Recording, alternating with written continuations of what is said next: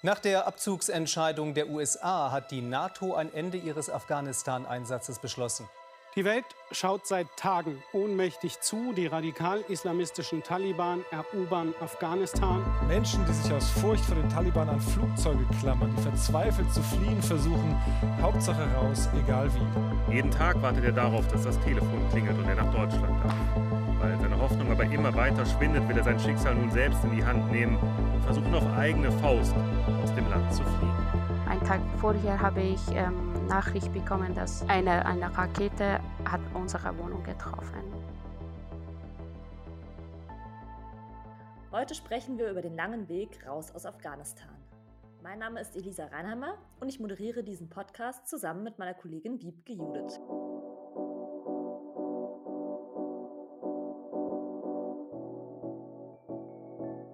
Vom Fliehen und Ankommen.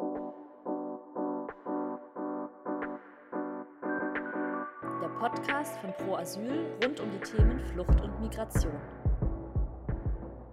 Hallo und herzlich willkommen zu unserer ersten Folge von unserem neuen Pro Asyl Podcast. Ich bin Wiebke, ich arbeite als rechtspolitische Referentin bei Pro Asyl. Das heißt, dass ich mich mit juristischen Fragestellungen beschäftige und auch die politische Arbeit mitgestalte.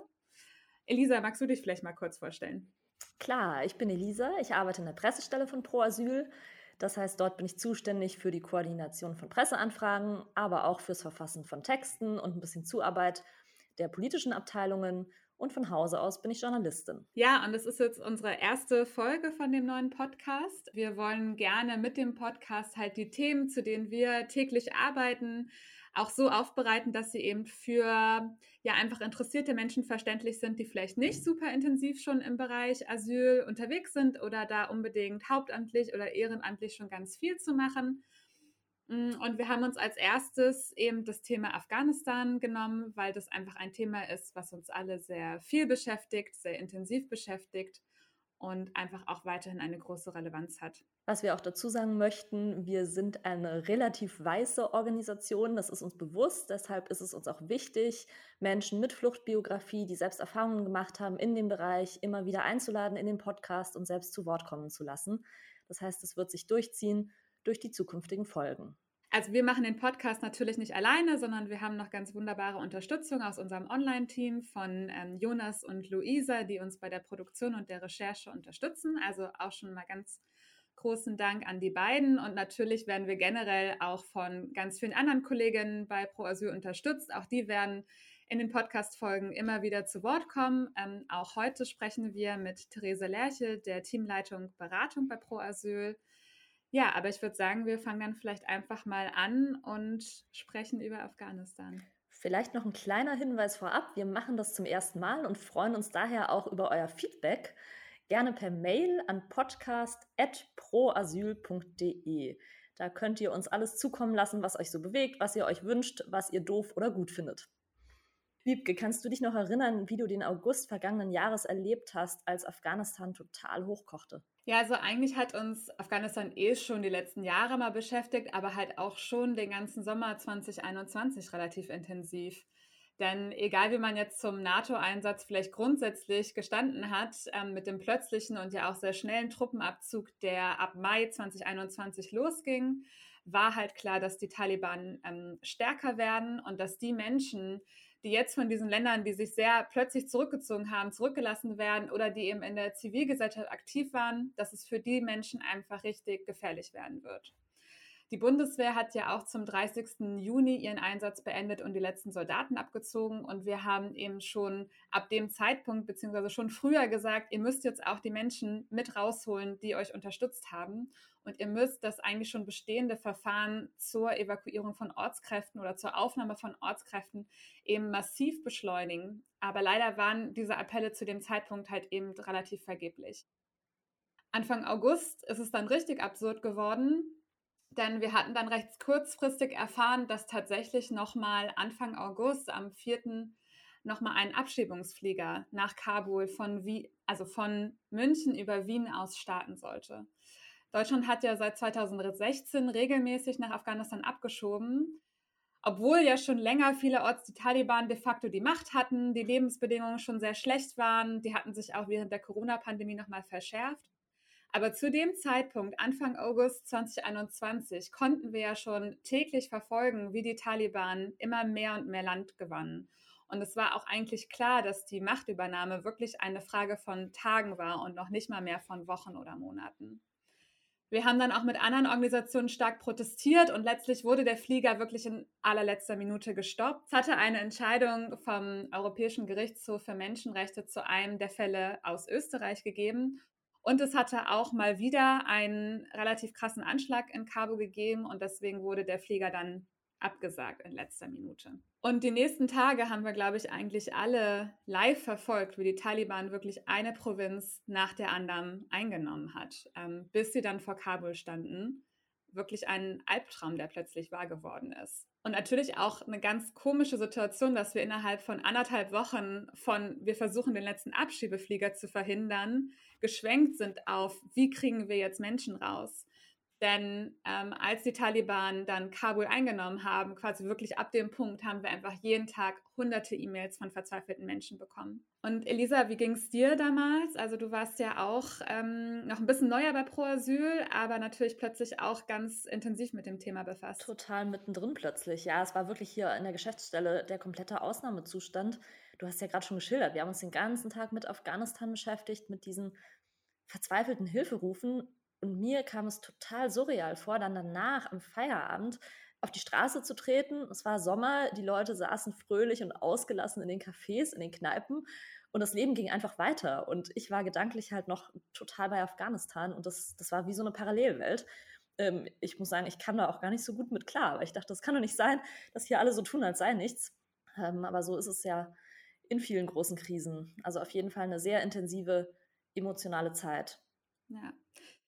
Genau, und für uns war es schon eine krasse Belastung in der Zeit und hat uns alle super intensiv beschäftigt. Aber es ist natürlich nochmal ganz was anderes, wenn man selber aus Afghanistan kommt oder dort noch Familie hatte.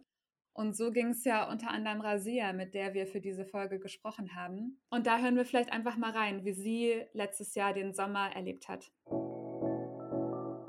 Ja, Rasia, herzlich willkommen heute bei uns im Podcast. Schön, dass du da bist. Dankeschön. Du, lebst ja schon seit einigen Jahren in Deutschland. Deine Familie war aber im vergangenen Sommer noch in Afghanistan. Wie hast du den letzten Sommer 2021 erlebt? Äh, genau, vielen Dank, dass ähm, ihr mich äh, so eure hm, Programm eingeladen haben. Ähm, ja, ich bin seit äh, 2016 in Deutschland ähm, äh, meine Familie, meine ganze Familie waren seit äh, Sommer 2021 in Afghanistan. Äh, das war ähm, äh, das war wirklich die die schlimme Zeit, dass ich ähm, ähm, vorher erlebt habe. Ähm, äh, besonders war gefährlich für meine Schwester, die Single waren, weil die Taliban ähm, äh, so veröffentlicht, dass hm, die Single-Frauen müssen die Taliban heiraten. Deswegen habe ich mir viel Gedanken an meine zwei Schwestern gemacht und ich hatte Angst, dass die äh, so zwang verheiratet werden. Ähm, jede, jede Sekunde, jede mm, Minute, äh, Minute musste ich an meine Familie, meine Schwester, meine Mutter und alle denken. Äh, das war wirklich sehr, sehr schwer für mich.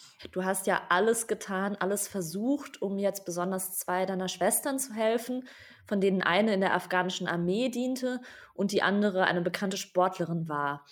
Vielleicht kannst du kurz beschreiben, welche Schwierigkeiten die beiden hatten, aus Afghanistan erstmal rauszukommen. Ähm, genau, die beiden waren ähm, in Afghanistan und auch in der Stadt, wo meine Familie äh, wohnte, äh, sehr bekannt. Äh, meine Schwester, dass sie bei afghanischer Armee gearbeitet hat und sie hat auch eine mh, mm, hohe Position. So und sie, sie war auch in einer mm, eine Gruppe oder ähm, sie sie konnte auch ähm, Befehle mitteilen deswegen weil sie von jeder Ecke oder von mehreren hm, Ebenen auch in Gefahr. Und die andere Schwester, dass sie auch ähm, Sportlerin äh, ist oder war in Afghanistan, Ähm, sie hat auch in mehrere ähm, Spiele, international, national oder internationale Spiele mitgeteilt und dann auch äh, sie hat, ähm, äh, sie war sehr aktiv ähm, an Media, deswegen ähm, die beiden waren sehr bekannt. In, äh, das war sehr sehr, sehr hm, gefährlich, dass sie zuerst aus Afghanistan rauskommen. Und welche Schwierigkeiten hatten die beiden, aus Afghanistan rauszukommen? Ähm, es gab äh, mehrere Probleme. Zum Beispiel erst, dass sie ähm, Single äh, waren, äh, durften ohne hm, Bruder oder ähm, äh, Mann äh, nicht aus Afghanistan rauskommen. Und dann auch, dass äh, es gab auch Corona-Zeit. Ähm, ich, wir haben alles getan, damit wir äh, ein Visum bekommen, so ein normaler Visit, so als Besuch, äh, normal nach Indien oder Iran oder irgendeinem anderen Land, äh, sie rauskriegen. Aber das war, es gab Corona, es gab keine Visum, normale äh, Visum für Touristen oder so.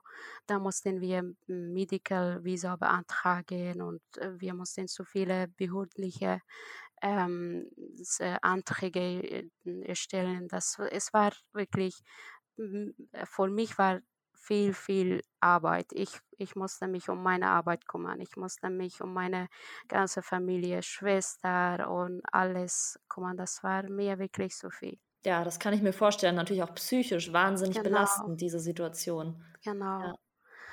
Auch ähm, äh, jede, ich, ich habe mir, ich habe meine Schwester darum gebeten, dass sie äh, mit mir ständig Kontakt haben und auch mir berichten, ähm, was alles ähm, passiert oder auch ähm, so besonders ähm, Sicherheit, damit wir zusammen planen, wenn die in Afghanistan, weil meine Schwester, äh, die bei Armee gearbeitet hat, äh, war mir in Gefahr. Taliban haben erst ähm, auch zwei, drei von ihren mm, äh, Kollegin äh, in einem Auto, meine Schwester war auch in dem Auto, die haben auch äh, im Auto angegriffen. Drei von ihren Kolleginnen in, in dem gleichen Auto getötet und meine Schwester in der Mitte war.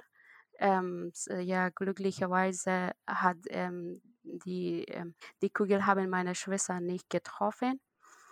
Aber ähm, drei andere Frauen mit dem äh, Autofahrer wurden äh, erschossen.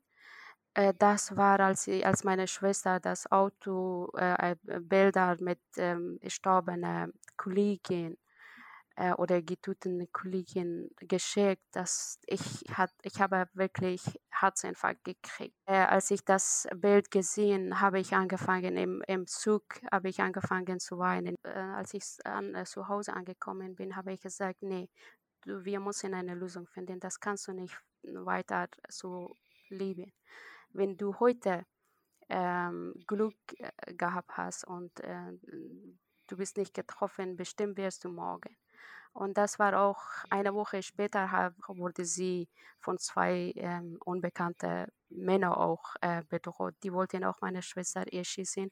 Glücklicherweise dann kommt ähm, äh, das Auto Langer von ihr Kollegin vorbei und dann die Männer äh, mussten weglaufen. So als, als ich diese ganze Versuchsmord äh, von meiner Schwester gehört habe, dann habe ich gesagt, nee, erst musst du äh, so schnell wie möglich Afghanistan verlassen. Und dann haben wir uns um meine andere Schwester, dass sie Sportlerin ist, gekümmert. Ja. Was für ein Albtraum. Ja, Was für ein Albtraum, ja. Zum Glück ist es beiden gelungen, dann aus Afghanistan rauszukommen. Aber es hat ja noch lange gedauert, bis sie nach Europa kommen durften. Genau. Nach Deutschland bzw. nach Spanien. Was waren da die größten Probleme? Sie haben lange Zeit in den afghanischen Nachbarländern verbracht. Warum genau. war es so schwierig für Sie, direkt nach Deutschland zu kommen? Ähm, genau damals habe ich auch ähm, äh, im Mail an Ausländerbehörde und alle anderen ähm, äh, Hilfeorganisationen so äh, geschrieben, dass meine Schwestern in Gefahr sind ähm, bitte, ich werde ihre Kassen übernehmen. Ich, ich möchte nur, dass meine, meine Schwester am Leben bleiben und weiterleben.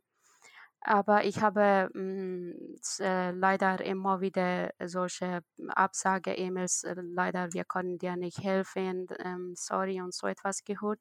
Ich war wirklich so hoffnungslos. Ich dachte, ich gehe auch jetzt zurück nach, nach Afghanistan. Wenn meine Schwester getötet werden, dann möchte ich auch. Ich kann nicht so weiterleben, dass ich höre, deine Schwester wurde erschossen und das ist, mein Leben ist auch vorbei ich habe meine Schwester nach äh, Indien geschafft und da haben wir auch viele Schwierigkeiten. Ich durfte hm, keine, äh, weil meine Schwester auch nicht genug ähm, Geld für Leben da hat. Ich muss auch mal, äh, ich musste, ich musste ihr finanziell helfen. Ich durfte auch keine, kein Geld über hm, normale Weg schicken. Ich tue alles und dann das, das geht nicht. Ich war wirklich wirklich am Ende meines Lebens. Und aber mm, so irgendwie haben wir das auch doch geschafft. Ja, das hat ungefähr, meine Schwester war sieben oder acht Monate nach ähm, Afghanistan, äh, das Taliban die Kontrolle von Afghanistan übernommen haben, war meine Schwester in Indien. Ja, und irgendwann ähm, habe ich ähm, pro Asyl geschrieben äh, das war auch, die Nacht kann ich, kann ich nie vergessen, weil auch meine, ich habe von, von meiner Schwester äh, einen Tag früher, vorher habe ich ähm, Nachricht bekommen, dass eine, eine Rakete hat unsere Wohnung getroffen. Ähm, dann meine, meine Mutter mit ähm, meinem Bruder, Familie waren zu Hause. Glücklicherweise mh, hm, äh, wurden sie leicht so verletzt. Äh, und dann, ähm, sie wurden auch von anderen Nachbarn äh, aus der Wohnung rausgenommen und so. Wenn ich das gehört habe und dann die, meine Schwester war auch alleine in Indien. Alles zusammen dann kommt und ich, die, äh, die Nacht konnte ich nicht schlafen und deswegen habe ich gesagt, ist mir auch egal, wenn wenn ich auch Ärger von äh, Behörde oder von äh, Hilfeorganisationen bekomme, dann nerve ich sie, bis die mir irgendwie helfen. Ja, und dann habe ich ein Proasyl geschrieben, dass meine unsere Wohnung wurde von Taliban ähm, getroffen oder von Rakete getroffen und dann meine, meine Familie sind verletzt und meine Schwester ist in Indien und ähm, so, ich habe die ganze Geschichte erzählt und dann habe ich eine E-Mail ähm, von ihrer Kollegin bekommen, dass sie mir geschrieben hat, bitte schick ähm, äh, die Unterlagen von deiner Schwester und schreib auch kurz, äh, was ihr passiert ist. Ja, und dann äh, äh von, von diesem Zeitpunkt habe ich Hoffnung, dass irgendetwas sich bewegt. Und ich hatte, ich hatte so ein gutes Gefühl, dass ähm, am Ende alles gut wird. Ja, genau. Und ist jetzt alles gut? Ja, jetzt ist alles gut. Ähm, glücklicherweise ähm, hat alles geklappt. Wir haben von ähm, äh, ähm, Auswärtiges Amt äh, oder meine Schwester hat eine ähm, äh, Zusage, Aufnahmezusage bekommen. Und dann ähm, musste sie, sie war in Indien und musste sie dann zu ähm, deutscher Botschaft gehen und dann ihr äh, äh, Aufnahmezusage zeigen und alle anderen Unterlagen, dass die ähm, so gefragt haben, musste sie vorlegen. Ja, nach äh, ungefähr nach einem Monat hat sie ähm, äh, so Visum bekommen, deutsche Visum, dass sie nach Deutschland einreisen darf. Ja, genau. Und dann von Anfang an, von diesem Zeitpunkt, dass ich, äh, meine Schwester hat mir mitgeteilt, dass sie äh, eine Zusage bekommen hat, habe ich auch ihre Kollegin ähm, so diese gute, Na gute Nachricht mitgeteilt, dass meine Schwester eine hat zu, äh, Zusage bekommen. Äh, was sollen wir demnächst machen? So, sie hat mir auch ähm, Schritt für Schritt äh, geholfen, bitte mach einen Termin äh, bei Auswärtiges Amt, weil das schneller funktioniert. Ähm, so, sie, sie musste warten, bis äh, diese äh, Sicherheitsüberprüfung äh, durchgeführt wird, weil sie auch bei ähm, afghanischer Armee gearbeitet hat, musste sie, sie mussten auch überprüfen, ob alles okay ist. So, und dann äh, die nächsten Schritte haben wir im Hintergrund gemacht. Wir haben äh, so einen Termin bei Auswärtiges Amt gemacht. Äh, und dann, ja, dann danach hat alles schnell funktioniert. Sie hat ein Visum bekommen und dann äh, durfte sie nach Deutschland einreisen. Das war die, die beste Nachricht, dass ich ähm, äh, so ever gehört habe, als sie mir geschrieben oder angerufen hat. Ich war bei der Arbeit. Sie hat gesagt, Resia, ich habe eine E-Mail von äh, deutsche äh, Botschaft bekommen. Ich habe um 13 Uhr einen Termin. Ich habe gesagt, oh Gott, das ist, das ist eine sehr, sehr gute Nachricht. Bitte geh zwei Stunden vorher und wartet, weil wir, wir sollen auf gar keinen Fall diesen Termin ähm, verpassen. Ja, und dann äh, war sie dort und sie, sie hat alle Unterlagen abgegeben. Sie haben auch einige Fragen gestellt, wo sie gearbeitet hat und warum sie ähm, so ähm, zu diesem Programm ähm, sich beworben hat. Okay, und alles äh, hat ähm, prima funktioniert und dann hat sie Visum bekommen. Am äh, 17. Dezember äh, ist sie nach Deutschland eingereist. Genau. Wunderbar. ja. Herzlichen Dank, Rasia, dass du heute bei uns zu Gast warst und uns hast teilhaben lassen an deinem Leben und den Erfahrungen, die du und deine Schwestern gemacht habt. Das ist lieb, vielen Dank und ich danke euch. Ähm, herzlichen Dank für eure Unterstützung, Hilfe. Ähm, seitdem ich, dass ich Pro Asyl kennenlerne, äh, kennenlernt habe, denke ich, dass ich nicht alleine bin, weil ihr mich immer unterstützt haben. Und wenn ich Fragen hatte, wenn ich Hilfe brauchte, dann durfte ich und will, ohne dass ich mir Gedanken mache, soll ich das machen oder soll ich lieber weglassen, habe ich äh, mich an euch ähm, äh, gewendet und ihr habt mir immer geholfen und unterstützt. Vielen Dank für das. Ja, das war total emotional, was Rasia da erzählt hat. Also da kriege ich heute noch eine Gänsehaut, muss ich sagen. Und vor allen Dingen, weil man ja weiß, es ging nicht nur ihr so, sondern da waren so viele Afghanen, die in Deutschland leben und die dieselbe Angst um ihre Familienangehörigen daheim hatten. Und dieses Gefühl der Ohnmacht auch, das stelle ich mir ganz schlimm vor. Ja, mich hat das tatsächlich auch sehr berührt, nochmal mit Rasia zu sprechen oder auch ihre Geschichte nochmal so zu hören, weil ich erinnere mich tatsächlich ähm, an die Liste, wo eben ihre Schwester ganz oben drauf stand. Und ich kannte quasi immer nur diese Kurzbeschreibung ähm, über die Tätigkeiten ihrer Schwester, aber das nochmal so zu hören, was natürlich dann wirklich die kompletten Umstände sind, also mit dem versuchten Anschlag auf ihre Schwester. Man kann sich das ja gar nicht vorstellen, was für eine Angst man ausstehen muss, ähm, wenn man so etwas von seiner Schwester geschickt kriegt. Und was dann aber ja auch mich irgendwie immer wütend macht, ist, dass es gefühlt dann auch immer noch so eine Glückssache ist, dass sie tatsächlich eine Aufnahmezusage bekommen haben. Das war wirklich einfach auch für uns fast zufällig, okay, diese Liste ist durchgegangen irgendwie, diese Liste wurde berücksichtigt. Aber es gibt so viele andere Menschen, die halt auch extrem gefährdet sind, ähm, wo vielleicht der Vater schon von der Taliban getötet wurde, wo eben auch alleinstehende Frauen, ähm, für die es ja extrem schwierig ist, sich noch irgendwie zu versorgen in Afghanistan, wenn sie keine männlichen Verwandten haben. Ähm, und die haben wir auch auf Listen gesetzt und die wurden einfach nicht berücksichtigt. Und ähm, das hat mich auch nochmal irgendwie betroffen gemacht, nochmal konkreter wieder darüber nachzudenken. Hinter jeder Person stehen halt nochmal Familienangehörige, Verwandte in Afghanistan, die gefährdet sind, aber auch in Deutschland oder in anderen Ländern, die sich halt extrem Sorgen machen. Und auch die, wie sie nochmal auch beschrieben hat, wie ihre Schwestern es dann überhaupt geschafft haben, Afghanistan zu verlassen, zeigt ja auch nochmal, es ist eben nicht mit der Aufnahmezusage ja getan sondern der Weg aus Afghanistan ist eben extrem kompliziert und sehr schwierig. Und dazu hat uns Theresa ja auch nochmal berichtet, wie die Lage jetzt aktuell eigentlich bei der Ausreise aus Afghanistan ist. Ja, vielleicht noch ein wichtiger Hinweis, auch von den Menschen, die das Glück haben, schon eine Aufnahmezusage erhalten zu haben, haben schaffen es ja längst nicht alle raus. Also die neuesten Zahlen aus einer Bundestagsanfrage der Linksfraktion besagen, dass von den 30.000 Menschen mit Aufnahmezusage immer noch etwa 16.000 weiterhin in Afghanistan sind oder in den Nachbarländern. Also die Aufnahmezusage ist der allererste Schritt, aber dann müssen die Menschen es erstmal rausschaffen.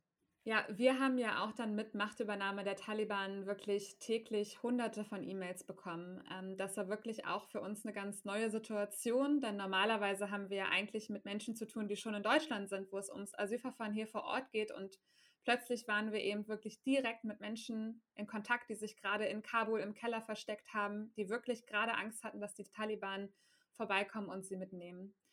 Und natürlich machen diese Arbeit primär unser Beratungsteam. Das sind insgesamt fünf Personen und Therese Lerchel ist die Teamleitung unseres Beratungsteams. Und Elisa hat eben mit ihr nochmal über diese schwierige Zeit auch gesprochen. Und Therese arbeitet auch schon sehr lange zu Afghanistan und hat wirklich gerade auch dieses ganze Thema der Evakuierung, wie kriegen wir Leute auf die Listen und was passiert nach der Aufnahmezusage, letztes Jahr sehr intensiv begleitet.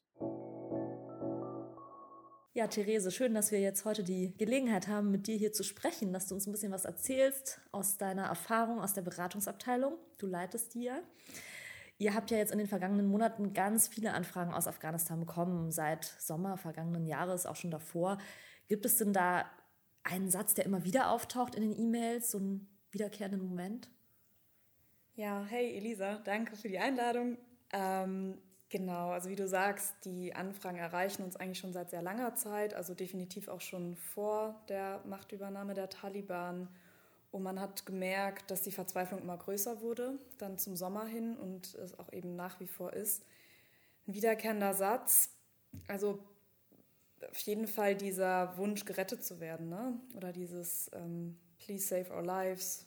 Ähm, wir, haben, wir müssen hier unbedingt raus, unser Leben ist bedroht. Also einfach diese Lebensgefahr wird auf jeden Fall schon sehr, sehr stark immer wieder betont. Jetzt haben ja viele Afghanen schon eine Aufnahmezusage bekommen von Deutschland und trotzdem sind sie noch nicht hier. Woran liegt das? Was sind die Hauptgründe dafür? Die Menschen, die schon eine Aufnahmezusage bekommen haben, da ist das größte Problem, dass wir feststellen, dass sie einfach nicht außer Landes kommen. Im Moment ist es so, dass es keine Direktevakuierungen aus Afghanistan gibt. Die gab es für kurze Zeit im Herbst vergangenen Jahres, wurden dann aber wieder eingestellt, wohl auch auf Druck der Taliban. Und im Moment kommt man nur nach Deutschland, wenn man zuvor über einen Drittstaat ausgereist ist. Das ist in erster Linie Pakistan. Pakistan teilt sich ja auch eine sehr lange Grenze mit Afghanistan. Ähm, das Problem ist, dass die Menschen kaum an pakistanische Visa bekommen oder wenn man sogar noch einen Schritt vorher geht, nicht mal einen afghanischen Pass besitzen, der aber notwendig ist, um ausreisen zu können. Das heißt, viele Menschen haben nur eine sogenannte Taskira, das ist so eine Art Ausweisdokument, und äh, haben jetzt die Schwierigkeit, einen Pass zu bekommen. Das ist extrem teuer, es gibt nur wenige Stellen, es ist auch unübersichtlich, an welchen Stellen im Land es überhaupt möglich ist. Und es ist einfach sehr, sehr teuer. Und die Leute begeben sich ja wahrscheinlich auch in Gefahr, oder? Wenn sie jetzt einen neuen Pass beantragen, aber für eine westliche Organisation gearbeitet haben? Ja, genau, beispielsweise. Also wir bekommen auch von sehr vielen Betroffenen dann die Rückmeldung, dass es einfach sehr, sehr gefährlich ist die Menschen finden zum Teil dann auch Möglichkeiten, diese Gefahr zu umgehen, dass sie dann durch Unterstützung von irgendwelchen Stammesältesten zum Beispiel ähm, doch an einen Pass kommen, durch Kontakte, aber im, im, Zweifel begeben die sich in sehr, sehr große Gefahr. Also das bekommen wir oft wieder gespiegelt. Das Problem ist, die Menschen haben diese Aufnahmezusage, sie haben die Hoffnung, nach Deutschland zu kommen und teilweise gehen sie das Risiko dann auch ein, weil sie wissen, das ist jetzt der einzige Weg raus. Okay, das heißt, Pakistan, also Länder wie Pakistan, ähm, lassen die Menschen nicht rein ohne Pass. Genau, so das, der erste Schritt ist der Pass. Aber dann gibt es noch die zusätzliche Schwelle, dass man ein Visum braucht, um legal ausreisen zu können. Und afghanische Staatsangehörige dürfen für ein Besuchsvisum in, nach Pakistan. Das war früher wohl auch relativ unkompliziert möglich. Im Moment ähm, stockt aber auch diese Visavergabe. Also eigentlich heißt es, dass es 30 Tage dauert, bis man dieses pakistanische Visum bekommt. Ist auch nicht sehr teuer eigentlich, aber im Moment ähm, gibt es da einfach sehr, sehr große Engpässe. Die Visapreise steigen, die Bearbeitungszeiten steigen und wir bekommen von sehr vielen Menschen mit, dass sie die Visa selbst im Oktober beantragt haben und immer noch darauf warten. Und die sind dann seit Oktober und auch schon früher natürlich in Afghanistan. Genau, also man steckt wirklich fest. Zumal man ja auch sagen muss, diese ganzen Kosten, Also sowohl die Passbeschaffungskosten plus die Visakosten, ähm, das müssen sich die Leute auch vom Mund absparen. Ne? Also viele, gerade die, die natürlich für westliche Organisationen gearbeitet haben, äh, können jetzt nicht mehr arbeiten. Wenn es dann teilweise einfach noch mehr Familienmitglieder umfasst, ähm, das sind halt alles Kosten, die muss man erstmal aufbringen können. Gibt es denn da irgendwas, was die Bundesregierung tun könnte, um die Situation zu verbessern? Dringend notwendig wären natürlich ähm, entweder Direktflüge aus Kabul. Das scheint im Moment aufgrund der Bestimmungen der Taliban nicht zu klappen. Oder Verhandlungen mit den Nachbarländern wie Pakistan. Also ich habe jetzt über Pakistan gesprochen. Es gibt auch die Möglichkeit, über den Iran beispielsweise auszureisen. Das machen mittlerweile auch einige, weil das mittlerweile wohl noch einfacher ist, über den Iran zu gehen. Aber um diese Abhängigkeit von diesen Nachbarstaaten von Afghanistan auch zu minimieren, wäre es eigentlich notwendig, dass man direkt aus Kabul auch rauskommt nach Deutschland. Wir haben jetzt ja über die gesprochen, die schon eine Aufnahmezusage haben, aber das sind ja auch längst nicht alle Menschen. Unter anderem, weil das Auswärtige Amt seine Liste, auf der sich gefährdete Menschenrechtsverteidiger registrieren lassen konnten, ja sehr kurze Zeit nur offen hatte im August vergangenen Jahres und dann auch zu Ende August extrem willkürlich geschlossen hat. Was bedeutet das jetzt für diejenigen, für Frauenrechtsaktivistinnen, für Anwälte, für Journalisten, die gar nicht die Gelegenheit hatten, sich da zu registrieren? Genau, wie du richtig sagst, ist es im Moment eigentlich gar nicht möglich, sich zu registrieren. Ähm, die Liste ist geschlossen. Ähm, auch zu, war nur einen sehr, sehr kurzen Zeitraum offen, wenn man sich denkt, am 15.08. hat die Taliban die Macht übernommen, Ende August war sie schon wieder zu. Ja, zuvor wurde auch noch nicht wirklich, ähm, wurden auch noch nicht wirklich Menschen registriert. Uns sind persönlich keine Fälle bekannt, die nach Ende August noch Aufnahmezusagen erhalten haben, obwohl wir eben mit sehr vielen Fällen auch zu tun haben. Es heißt von Seiten des Auswärtigen Amtes und des Innenministeriums, dass wohl sehr besonders gelagerte Fälle auch weiterhin Aufnahmezusagen bekommen. Das ist uns aber ehrlich gesagt nicht bekannt. Also die Liste ist zu und die Hürden sind so unerreichbar hoch gesteckt, dass man die kaum, kaum erfüllen kann. Ne? Und das ist ja reines Ermessen ähm, von Deutschland, von dem Ministerium, wer auch wirklich eine Aufnahmezusage erhält. Du erwähntest jetzt die Probleme, die die Nachbarländer zum Teil machen mit Pässen, mit Visa. In Deutschland erleben wir ja jetzt gerade, dass die Ukrainer relativ einfach und unbürokratisch hier ankommen dürfen.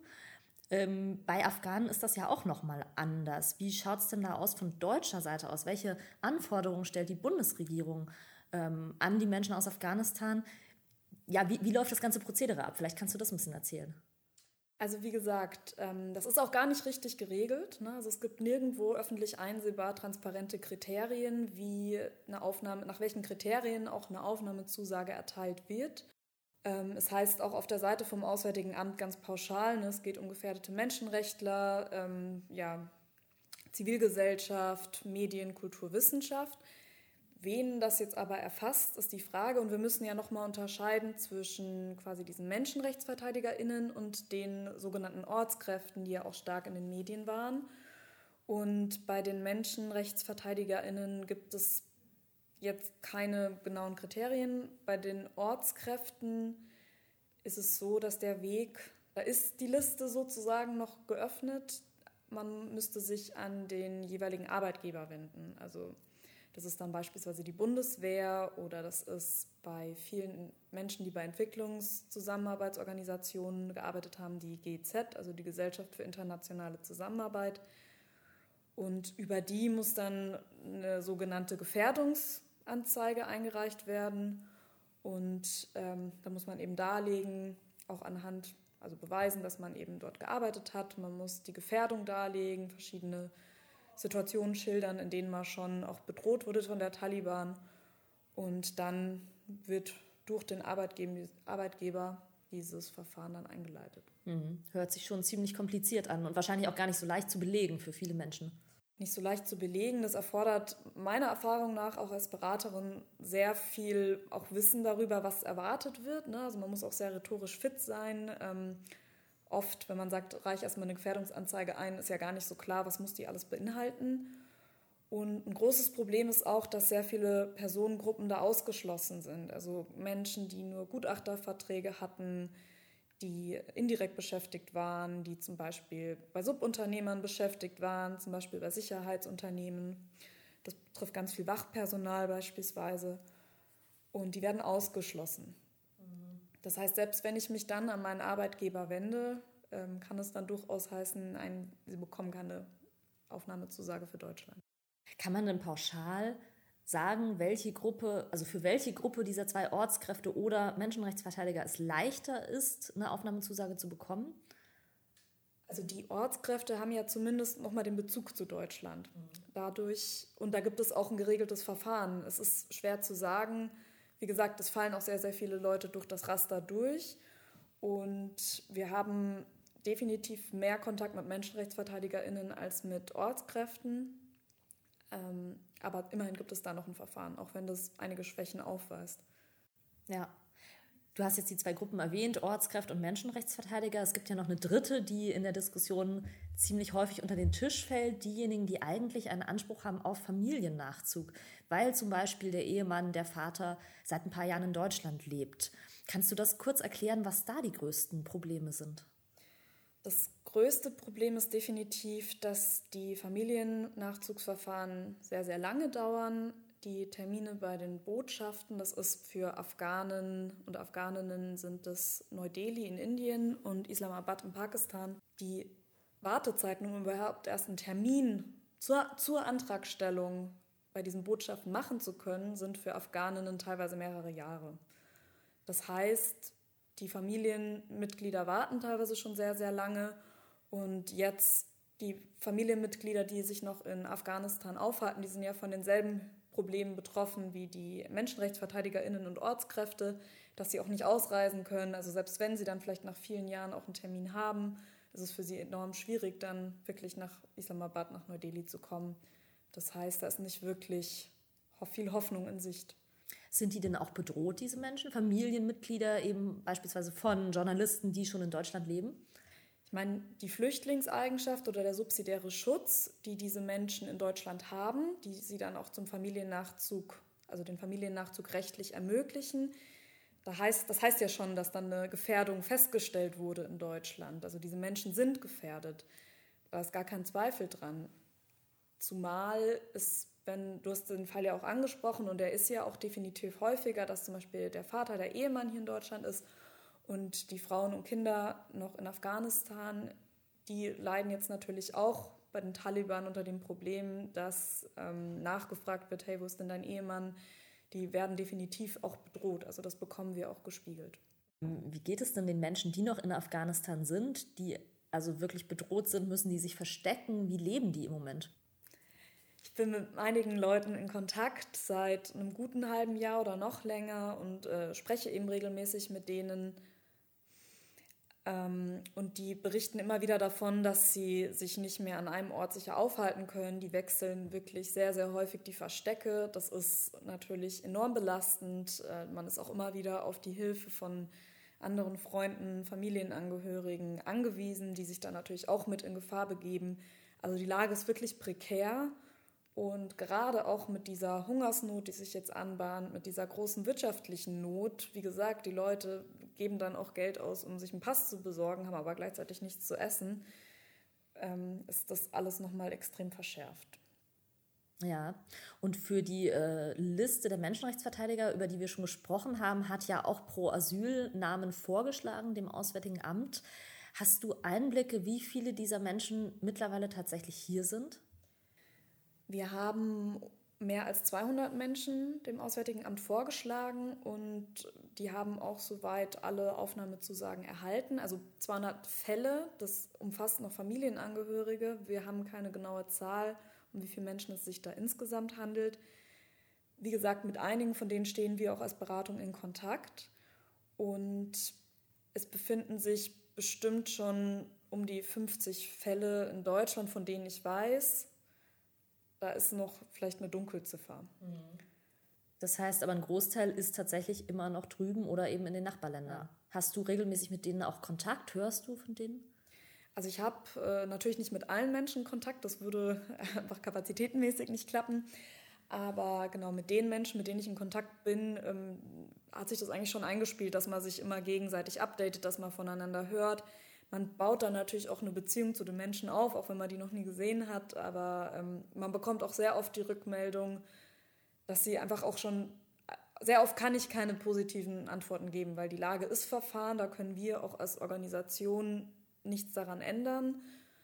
Aber man bekommt auch oft die Rückmeldung, dass die Leute schon dankbar sind, überhaupt ähm, eine Antwort zu erhalten, dass man ihnen immer noch ein bisschen Hoffnung macht, dass das was funktioniert. Man regt vielleicht trotzdem noch ein, zwei Wege an, die sie noch mal versuchen könnten. Ja, hier war ja wirklich, ich erinnere mich auch noch gut, äh, wirklich Ausnahmezustand im August vergangenen Jahres. Und ich denke, das sollte man auch noch mal betonen, das ist ja noch nicht vorbei. Ihr erhaltet ja immer noch, jetzt kommt natürlich der Krieg in der Ukraine dazu, aber ihr erhaltet ja immer noch jeden Tag Anfragen aus Afghanistan, richtig? Genau, also es ist so, dass natürlich jetzt auch gerade durch Ukraine das Thema Afghanistan ein bisschen von der Bildschwäche verschwunden ist oder auch schon davor immer weniger darüber berichtet wurde. Aber es ist nach wie vor einfach ein riesen Krisenherd. Und man darf nicht vergessen, ähm, die Berichterstattung dort wird ja auch zunehmend schwieriger. Es ist ja so, dass wir gar nicht so genau wissen, was vor Ort alles passiert. Ähm, und wie gesagt, dadurch, dass wir auch in Kontakt mit den Betroffenen stehen, bekommen wir halt sehr wohl mit, dass die Lage sich nach wie vor einfach noch zuspitzt, dass die Lage nach wie vor sehr, sehr schwierig ist und überhaupt keine ähm, Möglichkeiten auch so in Sicht sind von den vielen, vielen verzweifelten Hilferufen, die du bekommen hast, die ihr alle bekommen habt, ist dir da eine in besonderer Erinnerung, ein Fall, der sich dir so ein bisschen eingebrannt hat? Ehrlich gesagt sehr viele. Also das ist schwierig zu sagen. Also wir haben sehr viele, sehr dramatische Fälle auch begleitet, auch zum Teil erfolgreich begleitet. Also bei all dem der Dramatik, die wir natürlich haben, was natürlich auch gerade schön bei den Menschen, die Aufnahmezusagen hatten, ähm, wirklich auch quasi Zeugin zu sein, wie die es dann wirklich auch rausgeschafft haben, auch zum Teil eben mit der Unterstützung. Wir hatten mehrere Fälle von hochschwangeren Frauen, die sehr dramatisch waren, die sind mir auf jeden Fall auch im Gedächtnis geblieben, wo es zum Beispiel dann auch in letzter Sekunde noch geklappt hat, dass ähm, die Frau es dann nach Pakistan geschafft hat, dort dann auch ihr gesundes Mädchen auf die Welt bringen konnte und dann auch kurze Zeit später auch nach Deutschland kommen konnte. Das war so ein Fall ähm, relativ zu Beginn. Das war glaube ich, im September. Der hat sich auf jeden Fall sehr eingeprägt. Aber sie war damit natürlich auch eine der wenigen, muss man sagen, ne, die es geschafft haben. Ja, ja klar. Ja. ja. ja, an dieser Stelle vielen Dank und alles Gute weiterhin für eure wichtige Arbeit. Dankeschön. Ja, wir haben ja von Therese schon gehört, eben im Gespräch, äh, welche Hürden sich auftun für die Menschen, um erstmal rauszukommen aus Afghanistan und reinzukommen nach Deutschland. Und bei dem schleppenden Tempo war klar, dass es irgendwann auch so weit sein würde, dass Afghanen mit einer Aufnahmezusage für Deutschland sterben, bevor sie hier ankommen. Und Anfang April war es dann tatsächlich soweit. Da wurde bekannt, dass mehrere Afghanen mit Aufnahmezusage oder die sich im Aufnahmeverfahren befanden, ums Leben gekommen sind, bevor sie in Sicherheit gebracht werden konnten. Das ging ein bisschen unter aufgrund des Krieges in der Ukraine, aber natürlich eine furchtbare, furchtbare Meldung und Nachricht die auch aus der Antwort der Bundesregierung auf eine kleine Anfrage der Linken hervorgeht. Clara Bünger von den Linken hat dafür passende Worte gefunden und ich habe mal ein Zitat von ihr mitgebracht. Sie sagt, die Vorstellung ist schier unerträglich, dass Afghaninnen und Afghanen, die auf den Schutz der Bundesrepublik vertraut haben, den Taliban zum Opfer gefallen sind, weil trotz eindrücklicher Warnungen zu spät mit Evakuierungen begonnen und an zu bürokratischen Verfahren festgehalten wurde. Zitat Ende. Ja, und auch wenn natürlich der Fokus der Öffentlichkeit hier zum Teil jetzt ein bisschen mehr bei der Ukraine liegt oder eben bei anderen Themen, die Situation in Afghanistan ist halt weiterhin dramatisch, beziehungsweise sie spitzt sich sogar zu. Ähm, also es gab zum Beispiel Berichte, dass die Taliban quasi die Aufmerksamkeit auf die Ukraine genutzt haben, um jetzt die Verfolgung nochmal zu verstärken, wirklich von Tür zu Tür gehen und nach Menschen suchen, die vielleicht mit ähm, anderen Staaten zusammengearbeitet hatten, die äh, zivilgesellschaftlich aktiv waren. Und was dann halt noch dazu kommt, ist eben die wirklich katastrophale humanitäre Lage. Im Frühjahr 2022 leiden 95 Prozent der Bevölkerung, also circa 24 Millionen Menschen, akut unter Hunger. Liebke, wir haben jetzt gehört, wo die Probleme liegen. Was kann man denn jetzt tun, um das zu ändern? Wo kann die Bundesregierung jetzt ansetzen? Die Bundesregierung muss halt anfangen, ihre Versprechen einzulösen. Es soll das Bundesaufnahmeprogramm geben, aber bislang ist noch nicht mal eine Aufnahmeanordnung bekannt. Ja, also das ist noch nicht mal der erste Schritt, ist also nicht getan, um überhaupt so ein Programm ans Laufen zu kriegen. Aber das Wichtige ist eben auch, wir können die Menschen, die jetzt, wo die Taliban jetzt an die Tür klopfen und sie suchen, können wir eben auch nicht auf den Beginn eines solchen Programmes vertrösten, sondern es muss weiter Aufnahmezusagen geben. Diese Liste beim Auswärtigen Amt, die wir jetzt schon mehrfach angesprochen haben, wo es eben um den Schutz von Menschenrechtsverteidigerinnen geht, die darf nicht länger geschlossen bleiben. Hier müssen weiter Fälle, wo eine klare Gefährdung vorliegt, geprüft werden und die eben auch eine Zusage erteilen. Aber wir haben natürlich auch gesehen, mit den Zusagen allein ist es halt leider nicht getan. Die Ausreise aus Afghanistan ist extrem kompliziert und hier brauchen die Menschen natürlich alles, was geht an Unterstützung durch die Bundesregierung. Neben möglichst vielen Direktflügen wäre aber eben natürlich auch wichtig, dass mit den Nachbarländern verhandelt wird, um die Ausreise zu erleichtern, dass die wiederum auch gegenüber der Taliban sich einsetzen, dass die Menschen halt ohne Pass ausreisen können. Das ist ja einfach, wie Therese uns auch erzählt hat, in der Praxis einfach eines der größten Probleme. Und hier muss die Bundesregierung eben wirklich alles in ihrer Macht Stehende tun, um dafür zu sorgen, dass gefährdete Menschen jetzt noch ausreisen können. Und wir bei Pro Asyl werden weiterhin Druck machen, dass sich da was tut und natürlich auch weiterhin Afghaninnen und Afghanen unterstützen. Ein kleines Update an dieser Stelle noch. Nachdem wir die Folge zu Afghanistan aufgenommen haben, gab es Ende April einen Bericht des Spiegels, der davon berichtet hat, dass das Bundesinnenministerium auf Arbeitsebene sagt, dass sie nur 1000 gefährdete Personen aus Afghanistan pro Jahr aufnehmen können, was dann 5000 Menschen insgesamt wären. Das ist natürlich wirklich, oder es macht uns wirklich fassungslos, weil das überhaupt nicht dem tatsächlichen Bedarf in Afghanistan gerecht wird. Wir haben in der Folge ja viel darüber gesprochen, wie dramatisch die Lage in Afghanistan ist, was die humanitäre Katastrophe angeht, aber eben gerade auch die politische Verfolgung durch die Taliban von gefährdeten Personen. Und hierfür ist für uns eben ganz klar, so darf das nicht stehen bleiben. Es muss um ein deutlich größeres Programm gehen und eigentlich darf so ein Programm auch gar nicht gedeckelt werden, sondern muss sich eben immer an dem Bedarf der Gefährdung der Menschen bemessen. Danke fürs Zuhören und für euer Interesse. Wir freuen uns darauf, wenn ihr auch beim nächsten Mal wieder dabei seid. Wenn ihr jetzt schon Kommentare, Anregungen, Wünsche habt, wendet euch gerne an podcast.proasyl.de oder schreibt uns über die bekannten Social-Media-Kanäle. Dankeschön und bis zum nächsten Mal.